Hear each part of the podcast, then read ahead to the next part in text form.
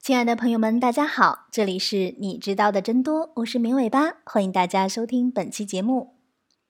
在养儿育女的头一年，几乎每一个家长都在憧憬着一个纪念性的时刻，那就是孩子清晰地说出第一个词汇。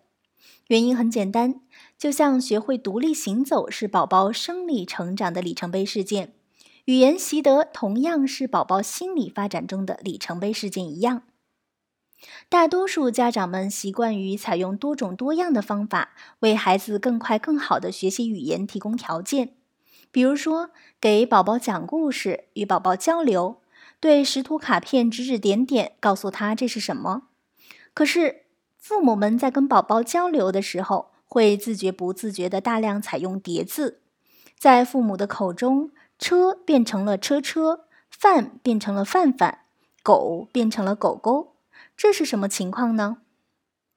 其实，这种相对特殊的语言，在发展心理学的科研当中有一个专有名词，叫儿语，也可以直白的叫它 baby talk。而叠字只是儿语的具体表现形式之一。除了频繁的采用叠字之外，儿语通常还有其他的特征，比如说，语调会比正常绘画时采用的要更为高昂，语速却更为缓慢。同时还伴有比较夸张的表情，这些对话语的表达方式组合起来，就构成了我们日常生活中经常选择的跟低龄儿童的交流方式。不过，在现有的一些育儿观点当中，以说叠字为典型代表的婴儿腔调的话语，遭到了相当程度的否定，甚至耸人听闻到会导致孩子语言发展滞后的程度。但类似观点并没有在发展心理学的相关研究领域中得到什么强有力的支持。来自美国罗格斯大学婴儿研究实验室的研究主任，针对婴儿语言发展的滞后进行了一系列的研究。在他的研究成果当中，超过百分之九十的语言发展滞后可以归因于先天因素，也就是说，相对于培养不当。更多的是遗传导致了问题的发生。如果孩子遗传没有问题，也没有刻意的培养，他们中的绝大多数依然可以在该学会语言的时候学会它，但通常只是会处于普通水平，未必能获得怎么样的突出成就。在语言的学习过程中，滞后的语言发展通常与遗传有关，而卓越的语言能力往往伴有后天的优良培养。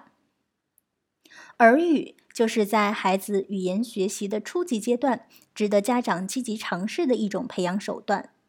事实上，耳语的存在具有相当的跨文化普遍性，全世界人民都不约而同地跟自己家的小宝宝用同一种模式来说话。为人父母下意识的就会采用这样的方法跟孩子讲话，在长期的进化过程中。儿语能够得以如此大规模的保留，肯定是有一定正面意义的。只有略微高于孩子当下语言能力的语言信息，才能有效的促进孩子学习语言。比如说，你要给八个月的宝宝干巴巴的念《资治通鉴》，从语言学习的角度上来讲，肯定没有跟他在玩耍的时候使用儿语的效果好。这也是对于十八个月以内的孩子，耳语有相当多好处的原因。使用叠字更接近于孩子对语言掌握的初级形式。孩子们对语言的学习基本上都是从叠词开始的，而后才过渡到妈妈抱和玩车车这样的复合叠词，进而发展成句式和语法。在语言的初级阶段，使用叠词，优势不言而喻。缓慢发音更接近于孩子相对于成人更慢的语速。在词汇量渐长的同时，孩子们对发音器官的运用水平、新学词汇的熟悉程度也在默默的提升着。毕竟，没有人刚学了几个词就学会了说快板儿。高昂的音调是孩子学习语言时最初掌握的语气。孩子们对语气的运用很不娴熟。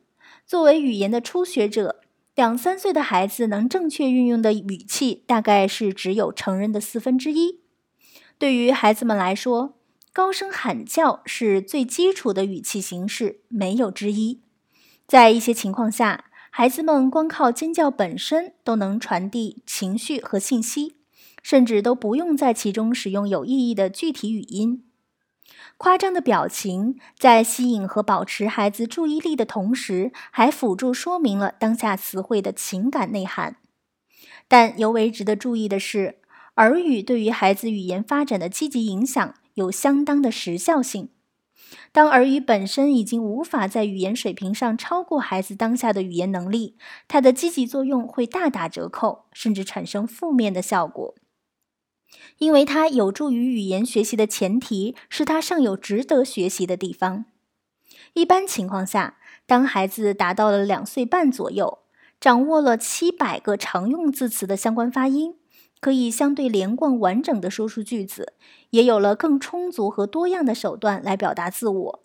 这个时候，耳语就应该从这个家庭的生活中逐渐消失了。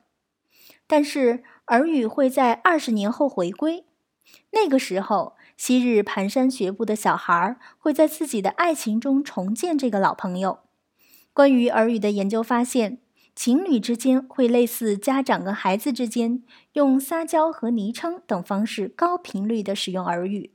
不过这时候，语言学习不再是目的，它已经蜕变成了一种社交工具。其实，是否采用耳语？从对语言习得产生影响的角度上看，远不是最重要的后天手段。在一项针对四十个家庭的研究当中，心理学者们探讨了各种不同的教育方法对于婴儿语言习得的影响。调查人员在三年当中，每个月都拜访这四十个目标家庭，并记录家长们与孩子之间的语音沟通方式。对于这些信息的分析维度，包括。家长们跟自己孩子沟通时的词汇量、表情、语气、语调、频率等等因素，在研究结束后的几年里，研究人员还分别测试了这些孩子们的智力水平以及上学后的成绩水平。这个研究发现的成果很多，但最主要的还是两个，跟宝宝语言发展水平最相关的两个要素。是家长跟自家孩子说话的数量与频率，是否采用耳语，并没有成为教孩子说话的核心要素。家长跟宝宝交流的意愿越强烈，交流的内容越多，对孩子智力产生的积极影响就越显著。这一相关的系数甚至超过了家庭物质生活水平对孩子智力的影响系数。在研究当中，家长跟孩子说话最多的几个家庭里。孩子三岁时的智力水平是说话最少的几个家庭孩子的同期智力水平的一点五倍。结合一系列研究成果以及当下的养育环境，在这里要向各位家长提一些建议。虽然对孩子说话越多越好，但是只有真人对孩子说话才有用。已经有研究证明，所谓教孩子说话的视频节目和给孩子讲故事的电子设备，对语言学习起不到任何的促进作用。给孩子听收音机也不会练就他卓越的语言能力。电子语音没有办法及时反馈，是无法和孩子完成交互的，同时也没有表情，更缺乏情感连接。它可能会起到安抚作用，但是很难起到教学作用。虽然孩子暂时听不懂或者不会说，但是身为家长依然要坚持高标准的继续说下去。在孩子出生的这段时间里，他可能很难对你说出来的话加以反馈和复述，但是父母们依然有必要坚持。在这个阶段，虽然孩子还不能对你说，但是你对孩子说依然是有用的。孩子出生四十二分钟之后，就已经对沟通和交流萌生了意识。同时，也有研究证明了，给超过三个月的孩子讲故事，就可以有效影响其日后的语言学习。如果同时辅以良好的互动和亲密的身体接触，而不是干巴巴的傻讲，那就更好了。家长们应当注意提升自身的语言水平，用更规范的语言和孩子交流。我们不能指望一个自己都水平欠佳的老师能教出怎样优秀的学生。在与孩子们交流的过程当中，应当循序渐进地教词汇，一般是从具象名词开始，比如说汽车、水、妈妈，再到具象动词，比如说摸、走、跑，再到形容词，比如说疼、臭。而代词和介词通常都是孩子自然习得的，不用太刻意的教学。抽象词汇，比如说和平、理想、性格，这些就是难度更大的词汇了，没必要纳入语言学习初级阶段的目标范围当中。除此之外，对有的家长来说，同时还应该注意咬字清晰，日常用语中的语法运用也有必要加以注意。毕竟，语言从不仅仅局限在字词本身。好的，以上就是本期节目的所有内容了，感谢大家的收听。如果你需要了解节目的文字内容，可以关注“绵尾巴”的微信公众号，直接搜索“绵尾巴”三个字的全拼 “m i a n w e i b a” 就能找到了。也欢迎大家提出你宝贵的意见和建议。下期节目我们再见吧，拜拜。